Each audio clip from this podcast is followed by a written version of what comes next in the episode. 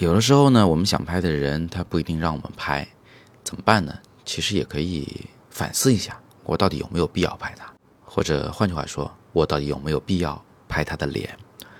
早安，我是叶子，今天是摄影早自习陪伴大家的第一千七百七十天，时间过得很快啊，一晃好几年过去了。二零一九年呢，我是去参加了吴哥摄影节和工作坊，那么在那边。我的拍摄项目就是拍摄洞里萨湖上的难民啊，他们的孩子们的水上学校。学校虽然就是三艘小木船，但是麻雀虽小，五脏俱全。除了有四个教室，那还有校长的办公室，嗯，还有一个就是一块小空地，可以用来玩，也可以用来就是所有同学集中到这里来吃饭。那还有一个小卖部，这个非常有趣。呃，负责卖东西的。是一大一小两个女孩，现在画面中的这一位是比较大的那一位女孩，差不多有多大呢？我估计十二三岁啊，反正比其他孩子要大不少。这个小姑娘她平时也是要去教室里上课的，呃，反正不听白不听嘛。然后一到下课铃快打响之前，她就会从窗户里跳出来，啊，跳到那个小木船的边缘的一个小走廊上，然后呢。快步的走到自己的小卖部里面，啊，然后把冰块铲出来，放在塑料杯子里面，兑上一些这个糖水饮料，然后准备卖给过来这个买东西的学生们。因为年纪大一些，所以也会干一些稍微重一些的活儿啊，搬搬东西什么的。闲了没事儿的时候，他就会捧着手机看电视剧。我也偷偷瞄了一眼，啊，是那种偶像剧，就是。一个普通的女孩被一个高富帅喜欢上，嫁入豪门之类的。除此之外呢，就是躺在这张小吊床上，就在小卖部的里头，啊，一巴掌大的地方吊了一个吊床，他在里边呢，脚是伸不直的啊，但是非常的悠闲。躺在里面的时候呢，就会有两只猫跑过来求抱抱啊。猫反正就是这样子，哪里柔软哪里温暖，它就往哪里去。这小姑娘啊，不太喜欢拍照。我拍他非常辛苦啊，相机还没举起来，他只要见到我，转身就走，扭头就走。有的时候呢是带着那种，啊躲猫猫性质的，这是带着笑在那儿躲。有的时候呢，偶尔给我摆张臭脸，但是通常这臭脸都摆不过几秒钟，他自己就忍不住了啊，就赶紧跑开了。就是这么个其实有点害羞的小女孩。那有一天呢，我经过她这个小卖部门口的时候。我发现他躺在里边，怀里两只猫啊，从那个毯子里面钻出头来，特别专注的在看着他的手，很神奇啊！就是两只猫也不是看电视剧，它就是看着那个手，特别专注，一动不动。我在那犹豫半天，因为他不是不愿意拍照吗？这我也在想，我跑过去拍他，他乐不乐意？但是呢，我的原则就是绝不能让自己后悔。怎么着都得试试，所以我就迈过了他那个小卖部门口堆着那堆零食，进去了。姑娘猛一回头，看着我，啊，然后就开始用手啊、手机啊挡自己的脸。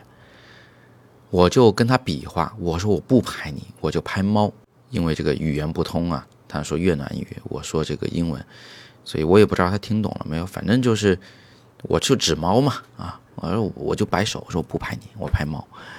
呃，小姑娘好像是听懂了。呃，她一开始呢还扭扭捏捏，挡来挡去，到后来看我也不走，我就一直坐在那儿。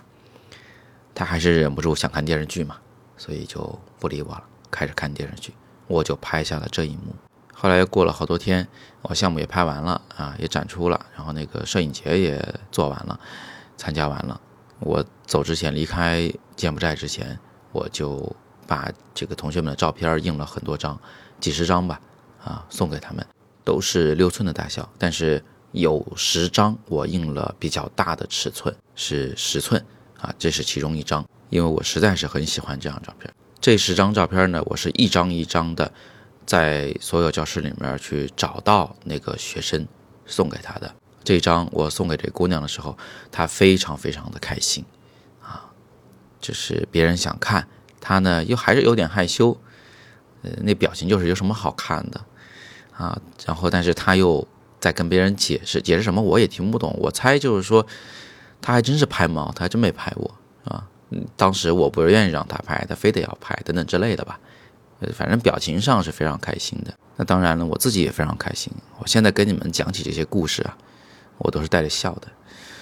那还是反过来看看这张照片吧。这张照片里面还真的没怎么拍他的脸。我在构图上刻意躲掉了他的眼部，一般认为躲掉眼部就无法识别这个人是谁了。但是你说这张照片有遗憾吗？我觉得一点都没有。两只猫肯定是主体，但是这两只猫它交代的是这个小木船上啊人和动物之间的关系，其实还是人的生活，是孩子们的生活。那除此之外，这个画面里面啊还有很多的元素，有吊床，有毯子，有手机啊，人正在看手机。小女孩爱美，手上居然还戴着两枚戒指。远处呢有那种塑料的桌椅，有小卖部里的一些这个饮料、纸盒子。其实说实话，该讲的事情都讲了。至于这个人物长什么样，我觉得不是很重要。因为它是一个符号，它是一个代表，它是那一群人啊，那一群在洞里萨湖上生活、永不许上岸的难民的孩子们的一个代表。所以反过来再看看我们今天一开始说的那个问题，我们总是想拍人，人总是不想让我们拍。很多摄影师一看别人不让拍照，自己也没了兴趣。为什么？因为他们脸皮不够厚，因为他们。就没有一个更好的和陌生人打交道的方法，因为他们不是从心底里相信人人都想要受到关注。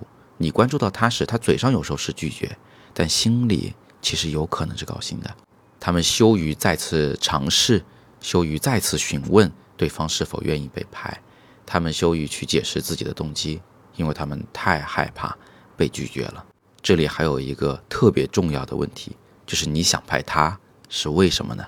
真的是想要那张脸吗？还是说你其实不拍到脸，也一样可以拍到你满意的作品呢？